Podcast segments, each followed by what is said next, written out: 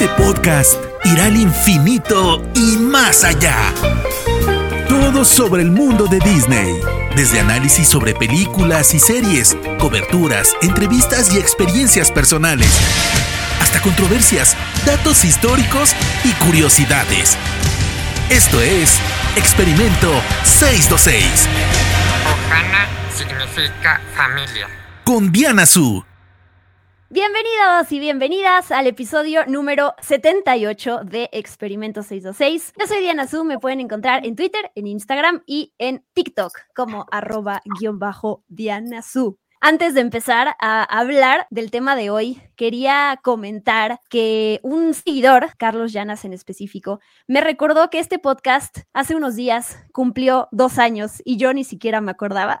Así que quería celebrar los dos años de Experimento 626 y celebrar con toda la gente que se ha sumado a esta comunidad de Disney, porque la verdad pues estoy muy orgullosa de todos los temas que se tratan acá. Es momento de hablar de la película número 25 de Pixar, Red en español, Turning Red en inglés, al igual que Soul y que Luca, las dos películas pasadas de Pixar, estrenó directamente en Disney Plus. Es la primera película de Pixar que es dirigida enteramente, si puedo usar esa palabra, por una mujer que es Domi Shi. Eh, Brave fue dirigida por Mar Mark Andrews y por Brenda Chapman, así que es la única vez antes que habíamos escuchado de una mujer directora en Pixar y aquí pues todo el crédito completito es de Domishi. Vamos a hablar a continuación con puros spoilers de la película, entonces si todavía no la han visto, váyanse mejor y regresan en otro momento. Tengo un invitado muy especial a quien convoqué a este podcast. Él es Fernando Moreno, mejor conocido para los cuates y para el mundo como el More. Y antes de cederle la palabra de quién se trata y quién es este invitado, bueno, el More estudió la licenciatura y la maestría en la Ibero donde es profesor de cine y de otras materias desde hace mucho tiempo, dejémoslo así. eh, él es socio fundador de la productora Los Olvidados, es conductor del el programa de cine de Ibero 99, que es el Cine I, también desde hace muchos años. Y yo tuve la gran fortuna y el honor de estar en ese programa, para quienes siguen mi carrera desde hace tiempo. Ahí fue donde puedo decir que me formé y donde me di cuenta de que quería estar en este mundo de crear contenido sobre cine y series. Eh, pasé por muchos puestos en ese programa y lo importante es que crecí y que tuve la oportunidad de trabajar con el More, porque el More, pues es mi, además de ser una de las personas que más quiero en el mundo entero, es mi sensei, es mi sensei del cine. Creo que todos tenemos los, los cinéfilos, tenemos a esa persona que nos, nos indujo en esta cosa hermosa que es el, el séptimo arte. Mi papá fue, por supuesto, que el primero que lo hizo, pero cuando el More llegó a mi vida, la verdad es que descubrí un mundo, una, una manera, una perspectiva diferente de disfrutar lo que eran las películas y bueno, las series también eventualmente. Pero bueno, ya me estoy poniendo acá muy sentimental. El More eh, escribe en muchos medios como Squire, como Nexus, como eh, Marvin, tiene un montón de publicaciones electrónicas, también, como les decía, impresas, y podríamos estar hablando aquí de todas las cosas increíbles que el More ha hecho y la huella que seguramente ha dejado en muchas personas. Bienvenido, More, a mi podcast. Hola, ¿cómo estás, Diana? Este, me cuesta trabajo hablar, no quiero empezar con los spoilers de una vez, pero estoy como, como los personajes de la película de la que vamos a hablar, con los ojos cuajados de lágrimas después de cómo me acabas de presentar. Este, pero para mí es un orgullo muy grande ver todo lo que haces y todo eh, en lo que te has convertido por tu propio trabajo y tu propio talento. Y ya le voy a parar yo también, ¿no? Este, podría decir también muchas cosas de ti, entre ellas que eres desde luego de las más aventajadas de todas las voces que han pasado por el cine y que me rebasaste por la derecha rapidísimo y que me encanta platicar contigo. Esto de apasionarse por el cine no tiene ningún sentido si, si esa pasión no se contagia. Y entonces, pues bueno, me da mucho gusto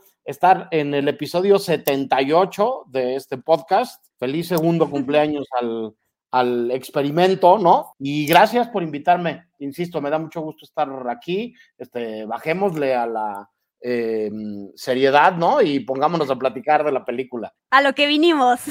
y sí, creo que eh, si hay algo que aprendí no, no como crítica de cine, porque yo no, me, yo no me considero crítica de cine, tú sí, pero lo que es que todo mundo puede opinar sobre una película, ¿no? Cuando termina uno de ver algo y se voltea con el de al lado, con uno mismo a veces para decir, ok, ¿qué captaste de lo que viste? Eh, compartamos opiniones, o, que no estemos de acuerdo en cosas. Siento que eso es algo, un ejercicio que tú me enseñaste, entre muchas otras cosas en la vida, a hacer y que gracias a eso estoy aquí, tengo el atrevimiento de, compartir mi opinión con la gente y de, sentirme escuchada y que la gente me diga, oye, estoy de acuerdo con esto, dijiste, con esto que dijiste y con esto otro no.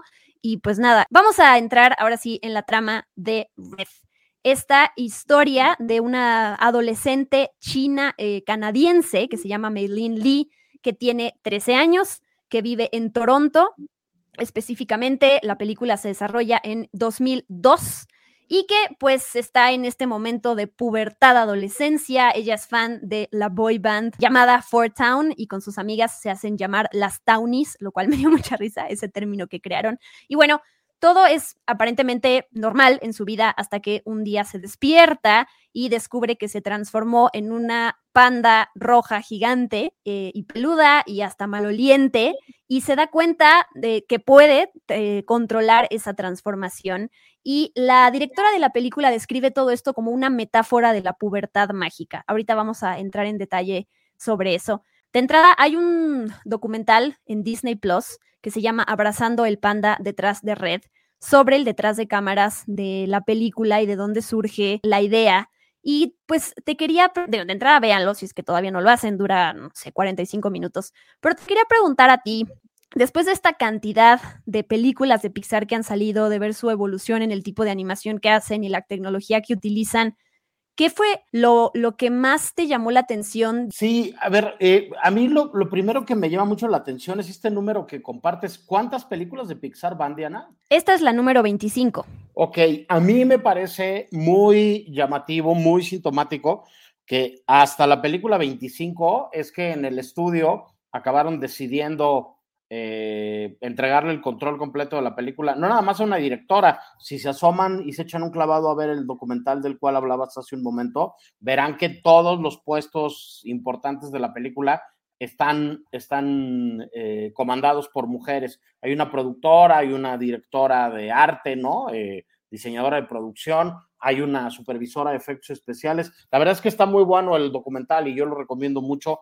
igual que la película, también a los que estén esperando que nosotros discutamos amargamente y nos aventemos las ollas por la cabeza, saber que a mí me encantó la película y que me parece que es eh, muy divertida, Diana, pero además es refrescante. Y creo, Diana, firmemente que eso tiene que ver con el punto de vista de la película y con la mirada de la película, con que la mirada de la película es absolutamente femenina y con que quienes están hablando del tema lo están haciendo con conocimiento de causa y están hablando literal de hoy que vivimos una tendencia en el cine del mainstream, pero también en el cine de los festivales y en el cine que muchos podrían catalogar más como cine de autoras o de autores, de, del cine autorreferencial, de contar historias que tienen que ver con uno mismo, de contar la vida propia, de contar experiencias que te han pasado y creo que eso es, eso es como lo más relevante y lo más refrescante, lo más novedoso que tiene esta película.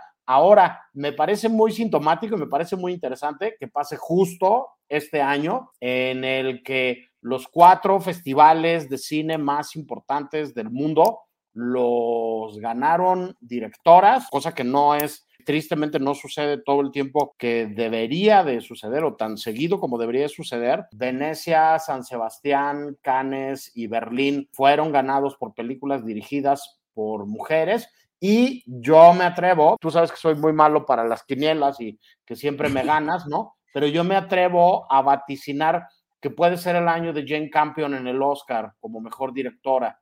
Entonces, a mí me parece que lo verdaderamente innovador y lo verdaderamente diferente, lo verdaderamente refrescante de, Red es precisamente la mirada, el punto de vista y la manera de contar una película desde una perspectiva que, que no estamos tan, tan acostumbrados a ver y que a muchos por ahí les dio cierto resquemor. A mí la verdad es que me, me divirtió mucho me pareció muy interesante.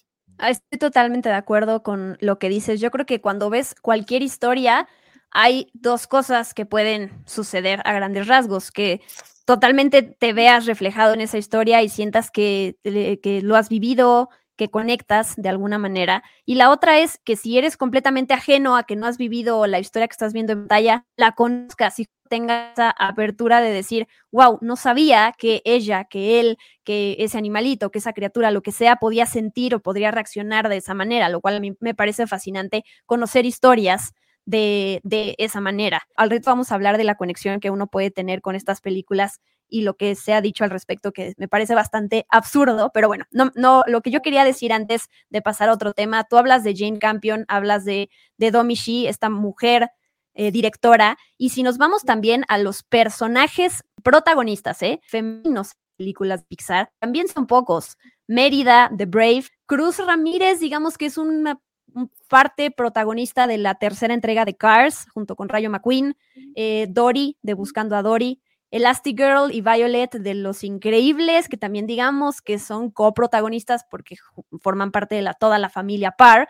Em, eh, Inside Out, ¿no? Esta alegría y tristeza estos personajes, que son mujeres, pues son de cuántas películas veníamos diciendo, de 25 películas de Pixar, tenemos muy pocos personajes femeninos protagónicos, cuando a veces parece que estamos siendo repetitivos con lo que decimos de estos récords, de miren, la tercera mujer, la cuarta apenas, creo que es algo que se tiene que seguir diciendo y se tiene que resaltar porque justo es algo que está sucediendo hace relativamente poco, o sea, sí, nos vamos a miles y de años, bueno, no miles, pero cientos de años atrás, todas estas historias pues no, no existían de esta manera. Entonces, creo que sí es importante destacar, como dices, las líderes claves, que son mujeres, está en este documental, que qué bueno que de nuevo lo recomendamos porque sí está bien padre conocer el detrás. Sobre todo hay unos videos bien bonitos de la directora de Domi Shi, conocer un poquito de su personalidad a través de, de ellos y entiendes, ves la ves reflejada en el personaje de May, ¿no? Creo que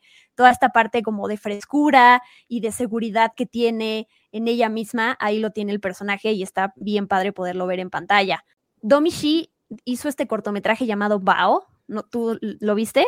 Sí, sí lo vi, me encantó. Es un poco premonitorio de parte de la historia que hay aquí, ¿no? Tradición, familia china, cocina, varias cosas, ¿no? Exacto, ese también está en Disney Plus, de hecho ganó el Oscar en ese cortometraje, empezó a trabajar con Rona, que es esta chica encargada del diseño de producción, que se ve que ya formaron un súper equipo, porque ella le dice, de hecho en el documental, yo te voy a seguir a donde sea. Y este documento, este, perdón, este cortometraje de Bao, en donde vemos a una mamá que está este, su hijo adulto, se va de la casa y entonces ella vuelve a ser mamá cuando uno de sus dumplings eh, cobra vida y bueno, al final descubre que nada es lindo y pequeño para siempre, ¿no? Hay que dejar crecer a los hijos y que se vayan. Aquí estamos viendo esta historia de una mamá con un hijo, ¿no? Con un hombre que en este caso en Red pues tenemos a la mamá con una hija. Me compartió en algún punto este Sergio de Cine Premier, un querido amigo, entrevistó a la directora de Bao, a Domishi, en ese momento cuando salió el cortometraje y que le decía, ¿por qué hiciste la historia, retrataste la historia de una mujer con su hijo en lugar de una mujer con su hija. Y ella decía, porque si hubiera sido una hija, es diferente la relación que hay entre madre e hija, puede ser algo más complejo, más que se llevara más tiempo de retratar todas las dificultades que hay o todas las la relación tan fuerte que tienen. A mí me llama la atención que este tipo de cosas a veces muchos hombres en este caso se pueden sentir atacados, ¿no? Ah, estás diciendo entonces que nosotros somos más, eh, más fáciles en la vida o no somos gente tan compleja. Y tú, que eres hombre, y te quería preguntar, cuando conoces un poco más de cómo, cómo, cómo somos como individuos y como personas, es algo que, eh, y sobre todo conociendo historias a, través del cine, ¿cómo, ¿cómo le haces para saber identificar esas cosas de, digamos, de un lado de positivo, ¿no? En lugar de decir, ah, están atacándome, es, qué padre, estoy aprendiendo algo más de cómo soy o de cómo es esa persona que yo no tenía idea. No sé si me explico. Uno no es el centro del mundo y que seguramente nos estamos perdiendo de muchas cosas si no estamos eh, al pendiente de las otras miradas y de las otras eh, maneras de contar y de las, de las otras sensibilidades, que vivimos en una sociedad que sigue siendo dispareja este, en cuanto a oportunidades, en, cuanto a la posibilidad de, de hacer oír las diferentes voces en cuanto a justicia este, estricta, en salarios y en un, en un montón de cosas. Y creo que, que, que si no estamos conscientes de ello y si no reconocemos que tenemos un problema y sobre todo que tenemos mucho trabajo que hacer todavía, pues este, nos vamos a quedar encerrados en un cuartito solos, ¿no? Y vamos a seguir como, como reproduciendo todas estas torpezas y violencias que creo en el fondo, lo digo sinceramente, no tienen que ver más que con inseguridades, ¿sabes?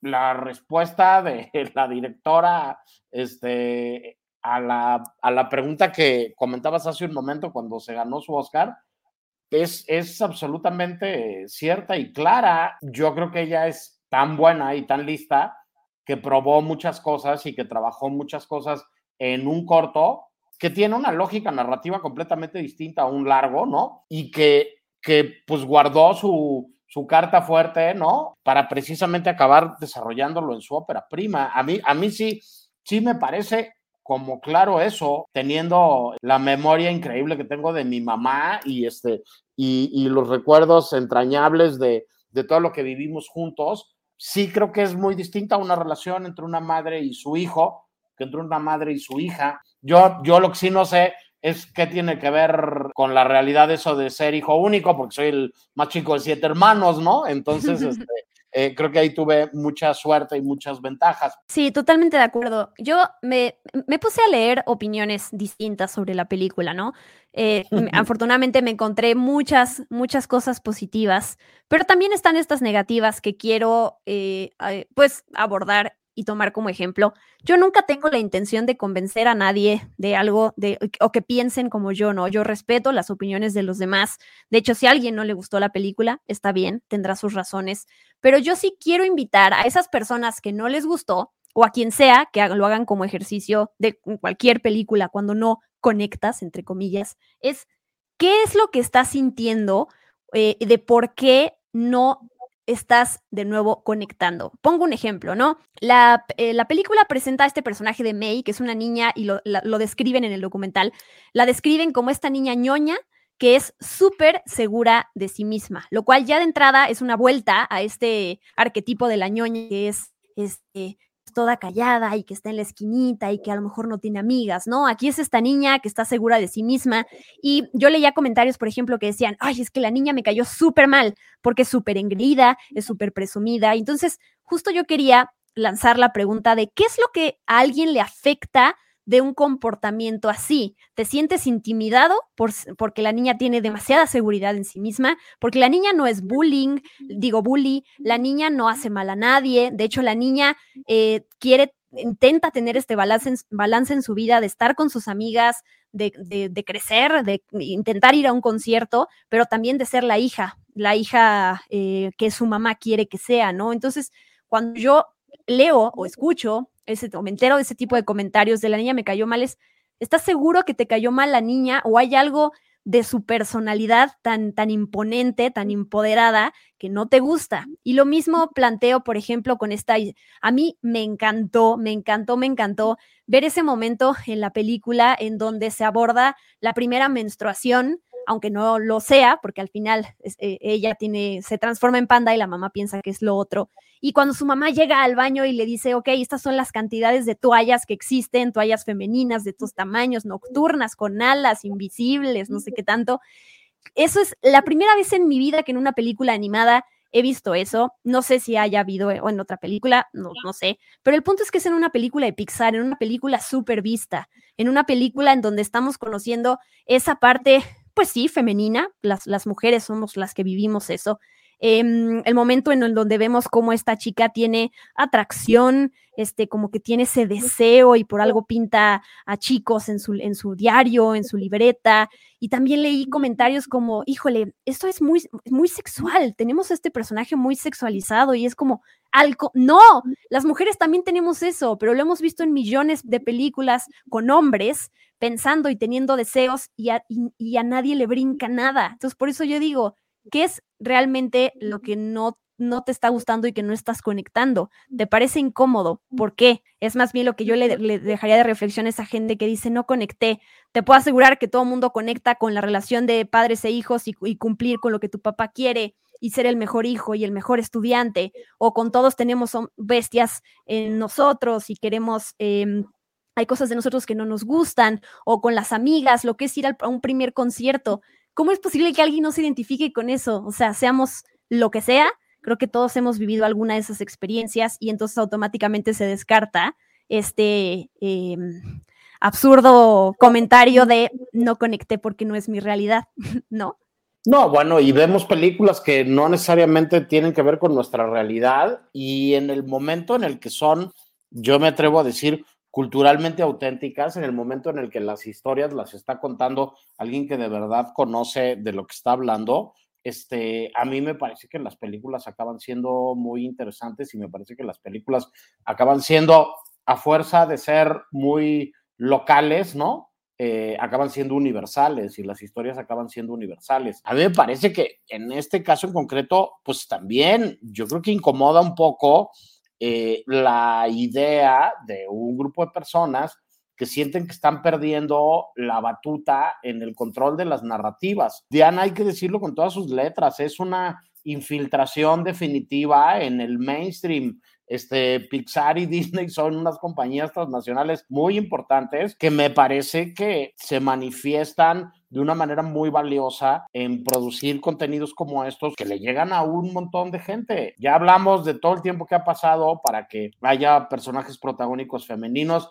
para que haya este, personajes técnicos y artísticos femeninos que acaben tomando las decisiones pues este, vamos entrándole a los tiempos que, que, estamos viviendo. Y la verdad es que me, me gustó mucho y me llamó muchísimo la atención el tratamiento del tema, que como bien dices tú, yo creo que permea a lo largo de toda la película, más allá de lo específico, este, creo que hay una manera de abordar lo que tiene que ver con una metáfora que me parece que es increíble. ¿Por qué? Porque cuando llegan las hormonas, una serie de reacciones emocionales eh, exorbitadas, ¿no? Este, exageradas, este, vemos a nuestras eh, heroínas, porque no nada más es la protagonista, ¿no? Sino su grupo de tres amigas derretirse casi es cuando ven al chavito que les gusta en la tienda, ¿no? Y bueno, ni decirlo cuando ven a la boy band esta que les encanta, ¿no? Vemos que se les agúan los ojos, vemos que se enojan, vemos que se enfurecen, vemos que se entristecen y pues nos podemos acordar de cómo cambiábamos nosotros de estado de ánimo cuando empezó a, cargarse de hormonas nuestro organismo, ¿no? Entonces, a mí me parece, me parece que es como resistirse a, que los demás cuenten o a que se cuente desde un lugar distinto. Eso es lo único que yo puedo entender porque a mí la verdad es que la película me pareció entrañable y el personaje me parece increíble. Tiene sus, tiene sus eh, errores y tiene su, sus volúmenes y sus grises y tiene, tiene su lado que, pues desde luego no es tan segura. Ella dice que es muy segura, pero quiere ser como dice su mamá. Y llega un momento en el que se va a enfrentar a la disyuntiva entre lo que en realidad quiere ella, lo que le están demandando desde la sororidad y desde la solidaridad y desde, desde el apoyo sus amigas y lo que se supone que debe de ser desde lo que espera su mamá y su familia de ella, ¿no? Sí, a simple apariencia parecería que es muy segura de sí misma, pero tiene esto otro, otra parte detrás. Hay mucha comedia, en este caso, en la adolescencia femenina. O sea, justo en esos altibajos que también los pueden, o sea, los tienen los hombres, ¿no? Esta parte de tratar de verte desde fuera o de recordar cosas que hacías cuando eras puberto o eras adolescente y que hoy en día a lo mejor te morirías de la risa y dirías, ¿cómo es posible que me gustaba hacer tal cosa o que hubiera tomado tal decisión? Y ahí creo que recae en la comedia, la comedia, que es el reírse de uno mismo, que el momento cuando vives cosas vergonzosas, o en la película, no sé, la mamá que va y le dice al, al, al, de la tienda, oye, ¿qué te pasa? No le hagas esto y lo otro a mi hija, y ella se muere de la vergüenza, y a lo mejor cuando piensas en eso en retrospectiva, te mueres de la risa o dices cómo es posible que sucedió, pero es algo que me ayudó a formarme. Creo que también la, el, el tipo de comedia que hay en la película se me hace diferente. Y creo que sí, creo que hay varias películas, eh, secuelas que hay, eh, o sea, de Pixar, ¿no? Y tenemos, que tenemos la de Monster Inc., tenemos Los Increíbles y tenemos la de Buscando a Dory y por supuesto las cuatro películas que han salido de Toy Story, que ahorita este año la siguiente película de Pixar tiene que ver con el universo de Toy Story porque va a ser Lightyear y va a ser sobre el humano que inspiró la línea de juguetes de Buzz Lightyear, el astronauta que lleva a que se cree esta línea de juguetes. Entonces regresamos a lo familiar, ¿no? Yo no, no he visto la película, no puedo cuestionar si va a ser buena o no, pero lo que sí, lo que sí eh, sé y me consta es que estamos regresando a esta... Eh, este universo que sabemos que funciona. O sea, cuántos millones de dólares hay detrás de las películas de Toy Story. Eh, sabemos lo que significa porque además es la primera película de Pixar, la primera película animada con animación por computadora que se hizo. Entonces, esta película como Red es algo totalmente diferente, con un guion fresco, con algo que no hemos visto, que no es familiar. Entiendo que también, pues a mucha gente le provoque rechazo, ¿no? Como esta parte de, ay, me estás queriendo vender algo diferente, que luego es la parte contradictoria cuando la gente dice estoy harto de las secuelas y de los mismos personajes y de todo, y llega algo diferente y entonces es, híjole, no, porque me estás presentando esto algo con, lo que no conecto. Claro que la película tiene mucho de la historia real de la directora, el hecho de, de dónde vive, bueno, vivió en Toronto y la sobreprotección de sus papás. Este, creo que todo eso, eh, pues de algún lado sale, ¿no? De las experiencias personales, pero leía yo de un, estoy buscando aquí si la tengo, una, así una cuenta de Twitter que se llama abrazo-grupal, que bueno, ponían un hilo ahí de, de estas cosas absurdas que había dicho la gente, o bueno, no le voy a llamar cosas absurdas, opiniones diferentes sobre la película, y es que alguien decía, esta película la hizo Domi Shi, la directora, para sus amigos y sus familiares cercanos. Entonces, este, esta cuenta de Twitter ponía, ok, entonces Belfast, que fue dirigida por Kenneth Branagh sobre la infancia de Kenneth Branagh en eh, Irlanda del Norte, Belfast, en los años, en, a finales de los 60, también la hizo para los familiares y amigos, ¿verdad? Pero pues esa película este, tan específica sobre eso, ahí sí podemos conectar o podemos ver, entender las metáforas y, y ponernos en los zapatos y en los ojos del niño que la cuenta. Ella está nominada al Oscar, ¿no? O sea, como realmente cuando te pones a pensar en esas cosas es cuando se te cae como el, te cae el 20 de no, pues sí, hay algo más profundo. Sí, bueno, y bueno, me parece además muy complicado saber cuáles son los verdaderos motivos o los objetivos de una directora o un director para hacer una película. Yo, la verdad es que creo que en el mundo de hoy, en el cine, pues las directoras y los directores hacen las películas, esperemos, para que las vea la mayor cantidad de gente, no nada más sus amigos, sino nada más para la gente que piensa igual que ellos, y no nada más para Consama, para que alguien decida quién es el público meta de, esa película. Puedes decir, como bien comentabas tú hace un rato, no me gustó, no conecté con ella, no, no me llegó, pero bueno, de ahí a saber para quién hizo alguien una película. Este, con las películas pasan cosas fantásticas a veces y no sabemos qué va a suceder, ni, ni existe como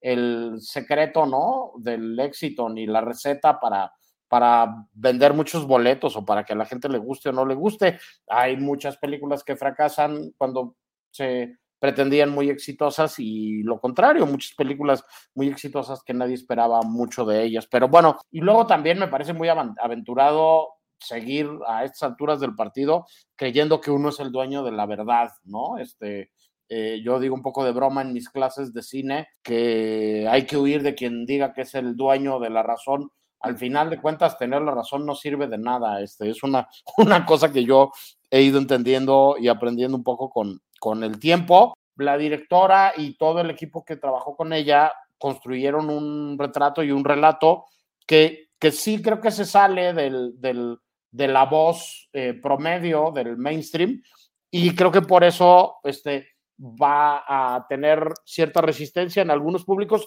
pero también creo que ha habido mucha gente que ha abrazado con mucho cariño la película. Algo que me gusta también de, dentro de estas muchas reflexiones, la parte de, la migración, ¿no? Estos, la, la, directora lo cuenta en el documental, esta parte de May y su familia, que son dueños del, templo familiar, y que todo eso se mete también en el terreno de, de, inmigrantes y de estas familias que están en otro lugar, y entonces sus hijos, al igual que May, tienen esta presión de conservar tradiciones y al mismo tiempo conocer y mezclarse con una cultura diferente que te termina gustando, y entonces a lo mejor te sientes un poquito culpable porque no es lo que te enseñaron o tus papás no tuvieron la oportunidad de vivirlo, pero tú sí y quieres formar parte de los dos lados. Entonces, creo que esa es otra parte también, otra razón para ver la película y decir, no es mi realidad, pero es, puedo entender un poquito cómo vive, cómo se viven ciertas cosas, este, realidades que a lo mejor pues no, no tendría acceso a ellas si no es porque las estoy viendo acá en una película animada. Además, que a mí me encanta que justo es eso. Hay, leí que personas decían, ¿cómo en una película animada se les ocurre poner esto, no? Eh, al contrario, yo creo que desde niños hay muchos temas a los que no tenemos acceso, que no vemos representados, que nadie nos, dice, oye, te, te veo, te escucho, sé que te sientes de esta manera, sé que te gustan ciertas, ciertas cosas, ciertas personas y está bien que seas así y cuando lo ves en una película desde chiquito, siento que, bueno, en una película o que lo platiques en la escuela con tus papás, lo que sea, siento que te puede cambiar mucho, te puede ayudar a ser diferente desde pequeño y me encanta que lo tenga. La directora es muy fan del anime, entonces la película tiene muchas referencias, bueno, homenaje al anime, ¿no? Se, hay desde las, los ojos estos gigantes y brillantes que se le ponen a las, a las niñas, a May cuando se emocionan con algo. Y mm, hay una cosa que todavía sigo digiriéndola si me gustó o no, porque se me hizo como, como fuera de proporción dentro del, de la trama que estamos viendo y dentro de la, ficción, que es esta, la mamá, la mamá de May cuando se transforma en esta Godzilla, destruye el, el auditorio ahí donde están tocando los de Fort Town. Esa parte a mí no me gustó mucho porque, de nuevo, dentro de las reglas de este universo se me hizo como pasar a un momento de destrucción de algo de la ciudad aunque entiendo la metáfora de la mamá que se le juntó todo y entonces por eso es una criatura tan grande, cosas que vivió con su propia mamá, tiene demasiada culpa y demasiadas cosas adentro, pero ahí sí sentí que fue fuera de proporción de lo que venían contándonos la historia. Pues mira, a mí la verdad es que me divirtió. Eh, te voy a decir en qué lógica.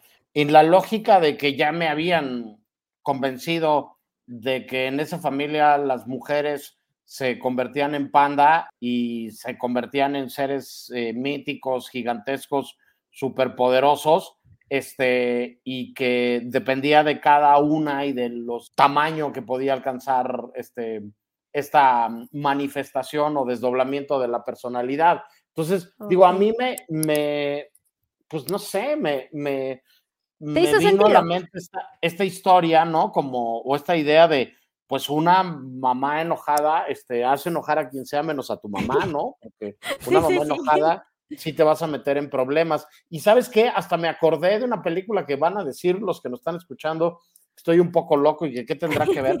Una película de cortometrajes que hicieron hace mucho tiempo Francis Ford Coppola, Martin Scorsese y Woody Allen, que se llama Historias de Nueva York, en donde en el cortometraje de Woody Allen se le cumplía como una de sus peores pesadillas al personaje principal, que era interpretado por Woody Allen, y era que llevaba a su mamá al mago, ¿no? A una función de magia. El mago la desaparecía en la función de magia, por lo cual estaba muy contento él, pero después su mamá se aparecía como como era, pero gigante en el cielo de Nueva York. Entonces él no podía salir de su casa sin que su mamá lo avergonzara. Un poco como esto que sucede en la película. Como que a mí lo que no me gustó es que destruyera este domo en donde fue el concierto, porque está afectando allá a la población de una manera, o sea, con una escala mayor que solo el conflicto familiar que tienen. ¿Me explico? Eso fue lo único que yo dije como, bueno, está bien, ¿no? Lo paso.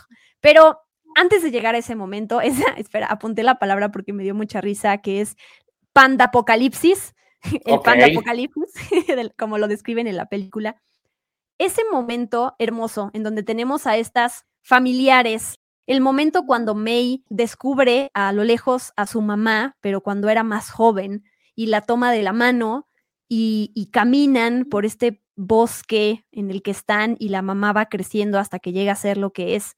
A mí sí se me salieron las lágrimas, ¿no? Creo que toda esta relación madre-hija que podemos llevarla a cualquier relación, ¿no? Entre hermanas, entre padre e hijo, entre amigos, o sea, cuando tomas de la mano a alguien y lo, lo acompañas en un camino difícil de la vida, sí se me hizo súper conmovedor. Sí, y además es algo que tiene que ver, para todos los que digan que la película no tiene nada que ver con ellos, pues es algo que tiene que ver con la vida de todos, ¿no? Este, a menos que te hayan criado los lobos, ¿no? Este, y que hayas nacido solo y con, con reglas de vida. Ya tenemos un poco más de años, este, sabemos perfectamente que primero tus papás ven por ti, ¿no? Y te cuidan, o tus tutores, o tus tíos, o tu familia, quien te haya ayudado a que, a que no desaparecieras en la calle, ¿no? Y luego llega el momento en el que tú tienes que empezar a hacer, aunque tengas 13 años, aunque, aunque, aunque seas como la protagonista de la película y todavía no, no seas una, una mujer adulta y autosuficiente, pero habrá un momento en el que tú también meterás el hombro y en el que tú también ayudarás y en el que esa persona que es mayor que tú y que ha visto por ti, se puede sentir apoyado por ti, se, se puede sentir querido por ti. Entonces, me parece que estoy de acuerdo contigo. A mí ese es uno de los mejores momentos de la película y uno de los momentos de la película que más me gustan, porque además es cine puro, porque además es, es un manejo bien inteligente del lenguaje cinematográfico y de las elipsis de tiempo y de la construcción narrativa que te, pues que te habla de, cariño, ¿no? Y de que somos el cariño que nos han dado y el cariño que hemos dado. Entonces, una vez más, eh, ese que pones como ejemplo me parece una muy buena muestra de, de, algo con lo que te podrías conectar. Este, digo, si no te pones también una barrera y te das chance de ver la película. Quería mencionar de estos personajes que acompañan a la protagonista. ¿La viste en inglés o doblada? La vi en inglés. Y quería nada más mencionar las voces.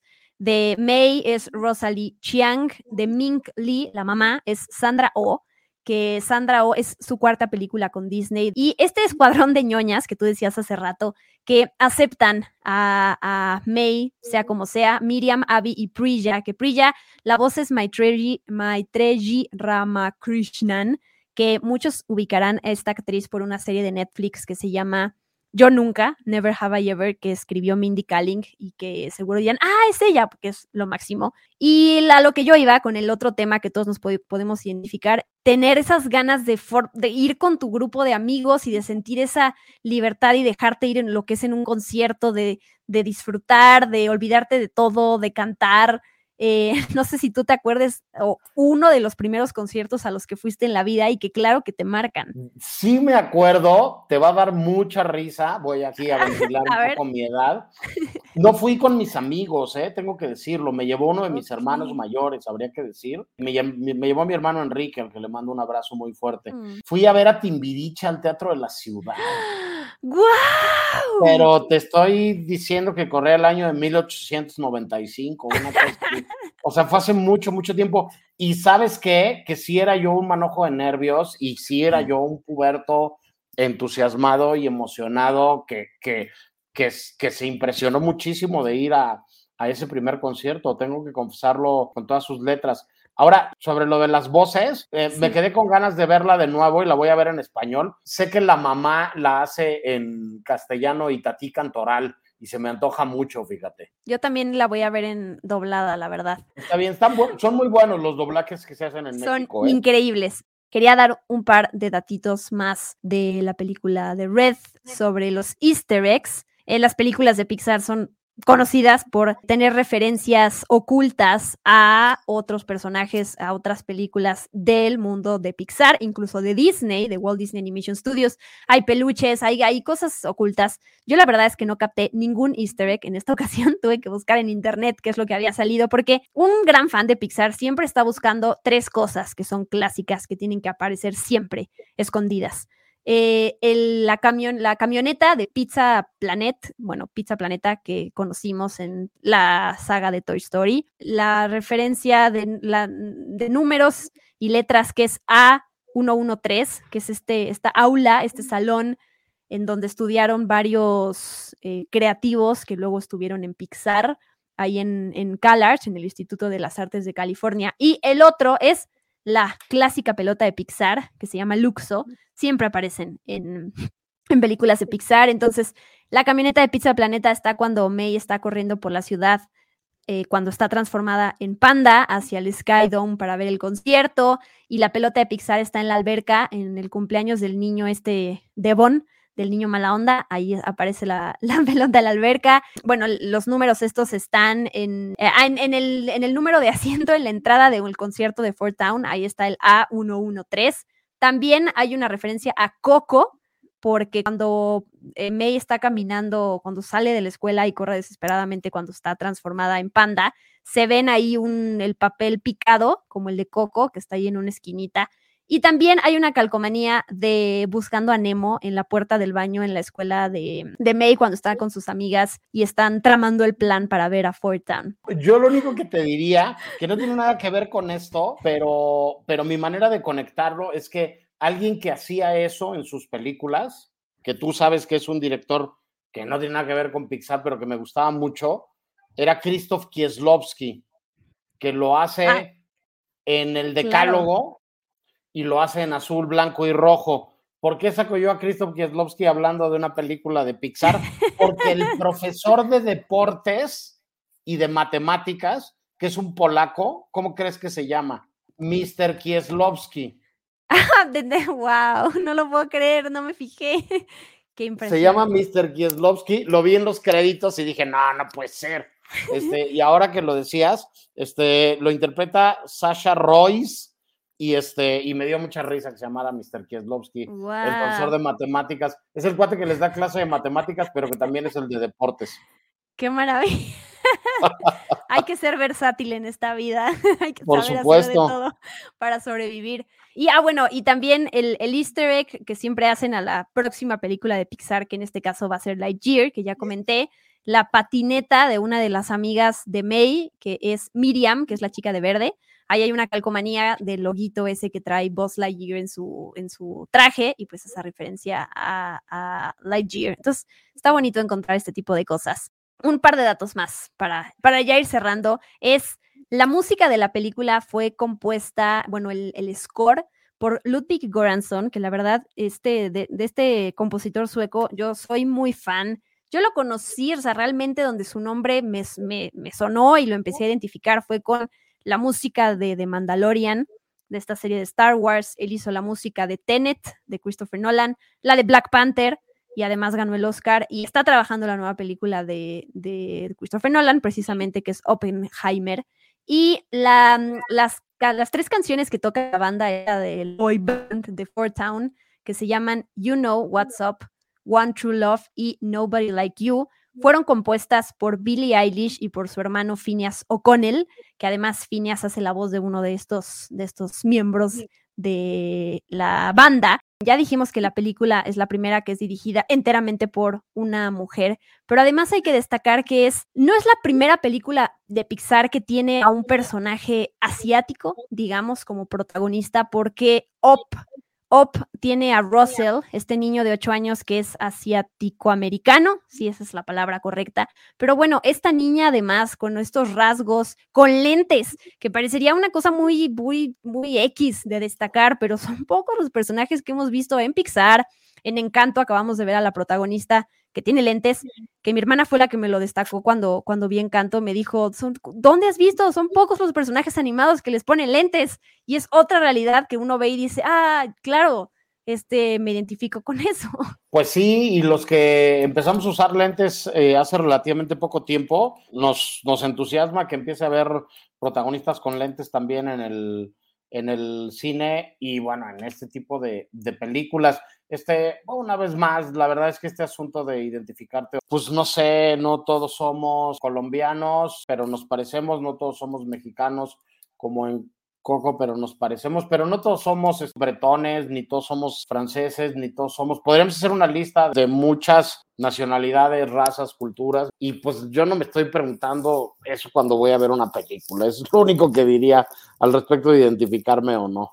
Al final, lo que dice la película me parece que también es relevante y también también es interesante, ¿no? En lugar de meter debajo de, la alfombra lo que puede ser parte de nosotros mismos y que igual y no es tan amable, tan bonito, fácilmente apreciable por los demás. Creo que la película habla un poco de abrazar también esas emociones, de no negarlas, de atrevernos a sentirlas, ¿no? De abrazar la parte diferente que, que tenemos. Al final, todos tenemos un panda adentro. En mi caso, en concreto, pues es más fácil pensar en uno de los otros, ¿no? De los blancos con negros, ¿no? Porque medio me puedo llegar a parecer, ¿no? Este, yo creo que es una película muy inteligente para quien se atreve a, a ver esta, esta sensibilidad y esta inteligencia ahorita que lo pensé, no quería dejar de mencionar pues la animación, porque creo que es algo que además siempre se aprecia o a veces se olvida de lo tan real que es lo que vemos en las películas de Pixar y por, y por algo están también tan adelantados como estudio, ¿no?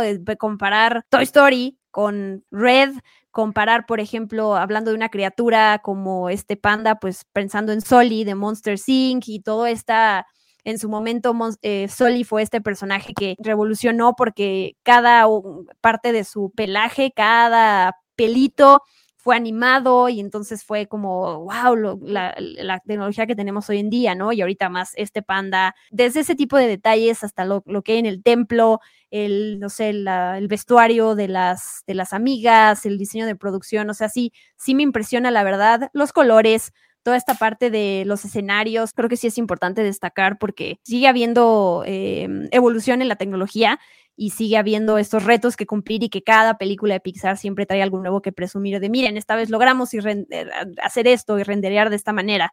Y pues por algo son Pixar y es un estudio pues tan querido y tan alabado. Pero sí, yo celebro mucho Red, celebro mucho los temas que ponen sobre la mesa y pues si no gustó tanto, está bien, pero creo que lo importante es siempre hacerse la pregunta de qué es lo que no te está gustando y qué es lo que piensas con lo que no estás conectando, porque a lo mejor no es algo tan superficial, sino hay algo más atrás de ti, algo que está en tu cabeza que no te está dejando disfrutar eso porque te, te incomoda o es diferente o te reta o te recuerda cosas que te mueven, que te mueven el tapete. Entonces, creo que eso es lo que importante que hay que ver con cualquier película. Yo sobre, sobre, sobre Pixar solo quisiera agregar una cosa y es que eh, ya no era yo ningún chamaquito cuando nació Pixar y cuando vi por primera vez Toy Story en el cine.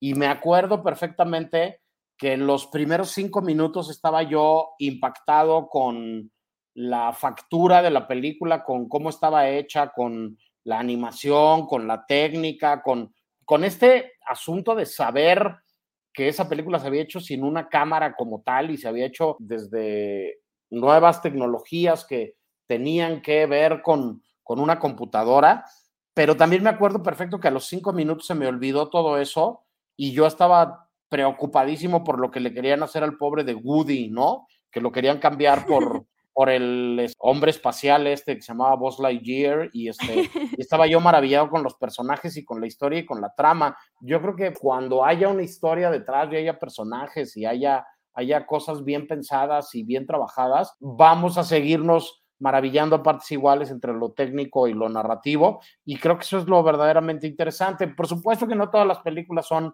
igual de cercanas, de buenas, de entrañables, de, de favoritas, pero pues en la medida que sigan trabajando como trabajan en ese estudio, pues yo creo que pueden, pueden seguir funcionando muy bien. También leía en varios lados que es la tercera película de Pixar que no se estrena en salas y eso ya habla de eso habla de los nuevos tiempos que estamos viviendo hoy con las plataformas y con diferentes lugares para ver las cosas, pero tampoco una, una película va a terminar siendo calificada o no se, no se le determina por dónde la veamos la primera vez o dónde, dónde la terminemos viendo. Pero bueno, me acuerdo de eso y de Toy Story. Y bueno, me acuerdo de la primera vez que fui a ver una película en una sala de cine, también fue una película animada y era de Disney, así que aunque me haya vuelto en un señor refunfuñón, ¿no? Este, sigo abrazando con mucho cariño todas estas películas. Estoy de acuerdo que una película estreno o no está lejos de si tiene que ver con que es buena o no. Es un comité de gente, sobre todo en Disney, que se encarga de,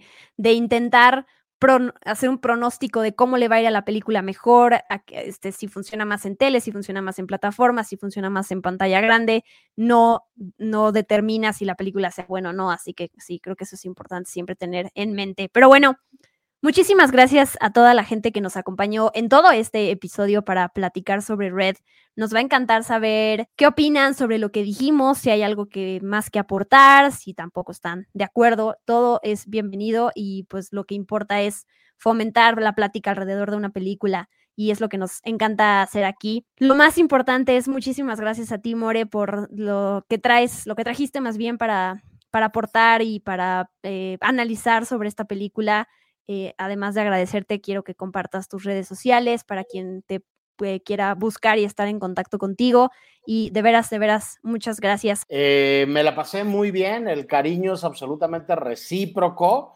Y nada, como dices tú, que nos digan qué les pareció el programa y la conversación y si están de acuerdo o no están de acuerdo. No tenemos que estar de acuerdo, lo interesante es, es, poder establecer un diálogo, como bien dices. Yo estoy en redes sociales como arroba el more moreno, Twitter, en Instagram, este, échense un clavado por ahí, el Twitter del programa es arroba el cine i909, pero arroba el more moreno, soy muy tragón, van a ver mucha comida en mi Instagram y este, un millón de gracias, te abrazo con muchísimo cariño, Diana. Igualmente, recuerden que todos los episodios de mi podcast Experimento 626 están en todas las plataformas de podcasting y yo soy Diana Su, arroba guion bajo Diana Su y me despido hasta la próxima semana.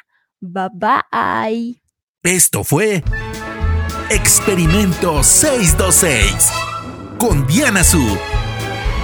Gracias por acompañarnos. Los esperamos en el próximo episodio. Hakuna Matata.